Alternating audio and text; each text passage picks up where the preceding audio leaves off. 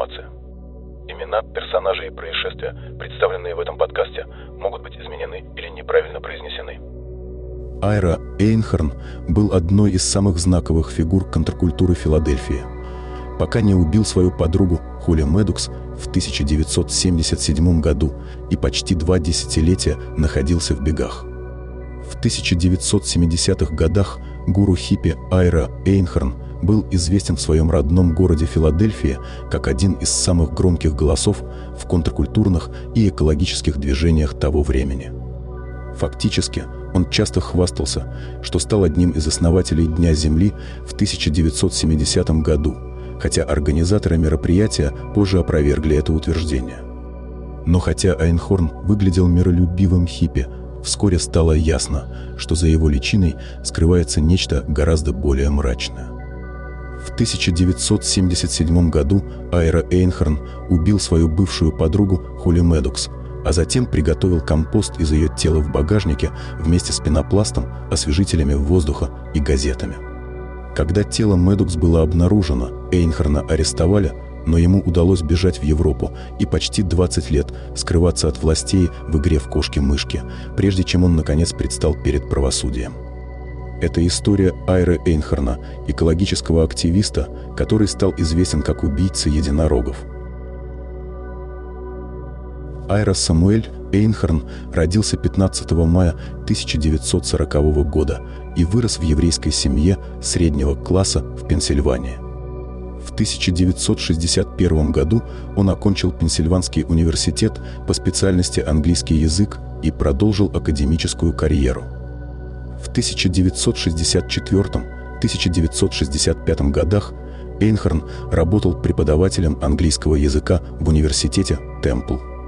Однако, возможно, откровенные разговоры Эйнхорна со своими студентами о марихуане и ЛСД не понравились администрации университета, потому что Темпл не продлил с ним контракт. Примерно в это же время Эйнхорн заявил о себе как активист – Харизматичный оратор, он постепенно стал выдающимся радикальным голосом в антиэстеблишментском, антивоенном и антинасильственном движениях той эпохи, очаровав по пути многих представителей филадельфийской элиты и создав вокруг себя культ личности.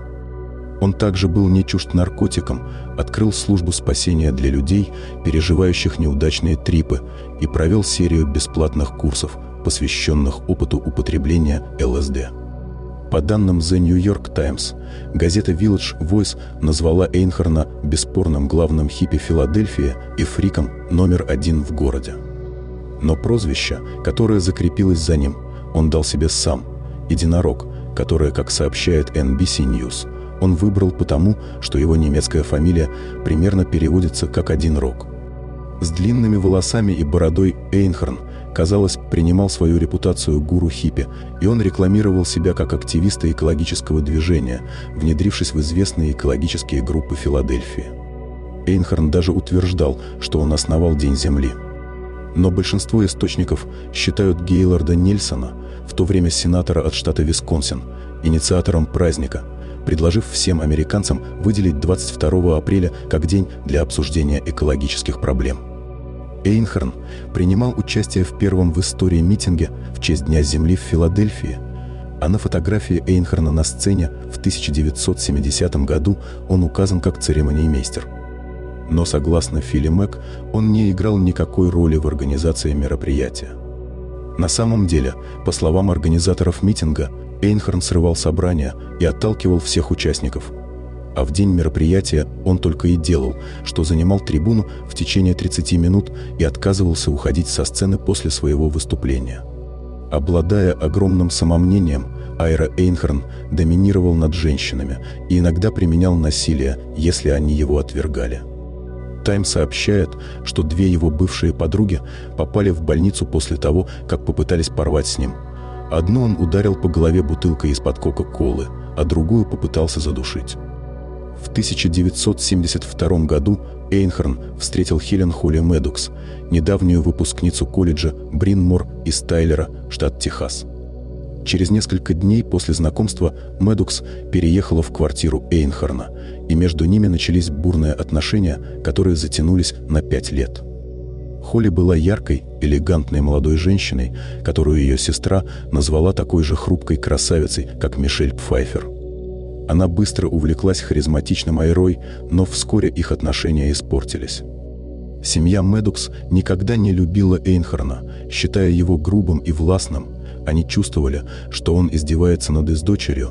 В конце концов, он надоел и ей. Где-то в начале осени 1977 года Холли рассталась с Айрой и переехала в Нью-Йорк. Эйнхорн воспринял эту новость не очень хорошо. Он позвонил ей в ярости, угрожая выбросить ее личные вещи на улицу, если она не вернется, чтобы забрать их – 9 сентября 1977 года Медокс вернулась в филадельфийскую квартиру Эйнхорна, чтобы забрать свои вещи. Больше ее никогда не видели живой. Когда полиция Филадельфии допросила Айру о таинственном исчезновении Холли, он просто заявил, что она ушла в соседний магазин купить тофу и капусты и не вернулась. Семья Медокс, разочарованная отсутствием прогресса в расследовании, наняла частного детектива – и по прошествии нескольких месяцев он обнаружил шокирующие улики, которые разоблачили Айру Эйнхорна как убийцу. Подозревая бывшего бойфренда Медокс, частный детектив поговорил со студентом, который жил в квартире ниже. Студент вспомнил, что однажды ночью осенью 1977 года он услышал леденящий кровь крик, сопровождаемый громкими ударами – со временем студент заметил красновато-коричневую жидкость с неприятным запахом, стекающую с потолка. Когда хозяин квартиры вызвал водопроводчиков для устранения протечки, Эйнхорн отказался впустить их, чтобы исследовать место, откуда капало, закрытый на замок шкаф рядом со спальней Эйнхорна. Частный детектив передал эту информацию в полицию – и, наконец, 28 марта 1979 года детективы из отдела убийств открыли запертый на замок шкаф Эйнхорна, где их встретил гнилостный запах, а также обнаружили частично мумифицированное тело Медокс, засунутое в чемодан. Вместе с разлагающимся трупом там был странный набор предметов – пенопласт, освежители воздуха и газеты. Позже было установлено, что Медокс была забита до смерти – ее череп был проломлен по меньшей мере в шести местах. Эйнхарна арестовали за убийство Холли, но он настаивал на своей невиновности. Используя свое фирменное обаяние, он убедил Барбару Бронфман, богатую монреальскую светскую львицу, с которой он познакомился благодаря общему интересу к паранормальным явлениям, заплатить за него залог. Кроме того, он объявил своим многочисленным последователям, что Медукс была убита ЦРУ в качестве правительственной подставы, потому что Эйнхорн слишком много знал об их паранормальных исследованиях. А в 1981 году, за несколько дней до начала суда, Айра вышел под залог и сбежал в Европу, где успешно скрывался от правосудия в течение 17 лет. Под псевдонимами Бен Мур и Юджин Меллон – Эйнхорн скрывался в Ирландии, Великобритании и Швеции. Тем временем следователи допрашивали друзей Айры в США о его местонахождении. Наконец, дело сдвинулось с мертвой точки. В течение многих лет Барбара Бронфман оказывала финансовую поддержку Эйнхорну, когда он путешествовал по Европе. Затем, в 1988 году, она прочитала разоблачительную книгу Стивена Леви об Эйнхорне «Секрет единорога».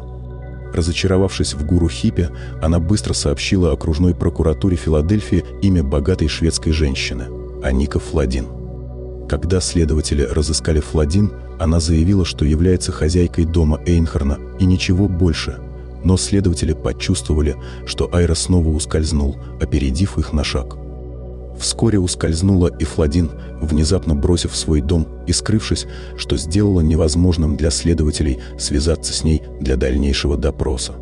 Тем временем в США Эйнхорн был заочно осужден за убийство Мадукс на судебном процессе 1993 года и приговорен к пожизненному заключению.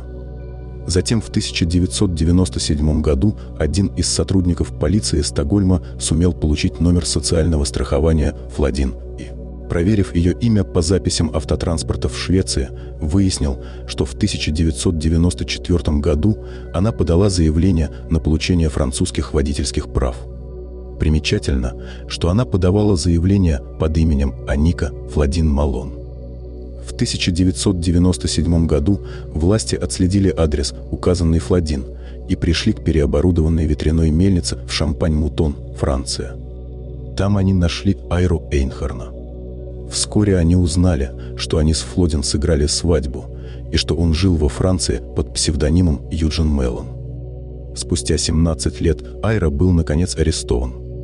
Но из-за сложных законов об экстрадиции между Францией и США прошло еще несколько лет, прежде чем он был возвращен в Штаты. Тем временем Эйнхорн использовал множество юридических средств, чтобы замедлить процесс экстрадиции, продолжая жить во Франции довольно свободно, хотя и под наблюдением французской полиции. В июле 2001 года Государственный совет, высший административный орган Франции, объявил о том, что Айра Эйнхорн должен быть экстрадирован в США. Франция согласилась вернуть его на том основании, что Эйнхорну будет предоставлена возможность повторного судебного разбирательства, на этот раз в его присутствии. Наконец, казалось, Айра предстанет перед правосудием. Но, услышав эту новость, Эйнхорн, находясь дома, перерезал себе горло ножом, что еще больше отсрочило его отъезд. Однако ранение, похоже, было скорее тактикой отсрочки, чем реальной попыткой покончить с собой так как Айра сразу же пригласил в свой дом съемочную группу французского телевидения для интервью, которое он давал с продолжающей стекать по горлу кровью. Только после окончания интервью его отвезли в больницу. После 23 лет, проведенных за границей, Айра Эйнхорн был наконец экстрадирован в США и спустя 25 лет после убийства Холли Медокс предстал перед судом. Выступая в свою защиту, Эйнхорн вновь заявил, что убийство было подстроено правительством, а также сказал присяжным, что у него период Луны в Деве, который связан с эмоциональными потребностями и внутренними чувствами. Присяжным потребовалось всего два часа, чтобы признать его виновным. 17 октября 2002 года Эйнхорн был вновь признан виновным в убийстве Холли Медукс и на следующий день приговорен к пожизненному заключению без права досрочного освобождения – окружной прокурор Филадельфии Лин Абрахам прекрасно подытожила его приговор. Говоря метафорически, Айра Эйнхорн и его луна в Деве – это конец. Абрахам была права. 3 апреля 2020 года Эйнхорн умер в тюрьме от естественных причин в возрасте 79 лет. Благодарим вас за прослушивание данного эпизода. Я хотел бы напомнить слушателям, что содержание этого эпизода может быть довольно тревожным для некоторых категорий людей и рекомендую соблюдать осторожность при прослушивании. Подписывайтесь, ставьте оценки, пишите отзывы и комментарии. Всего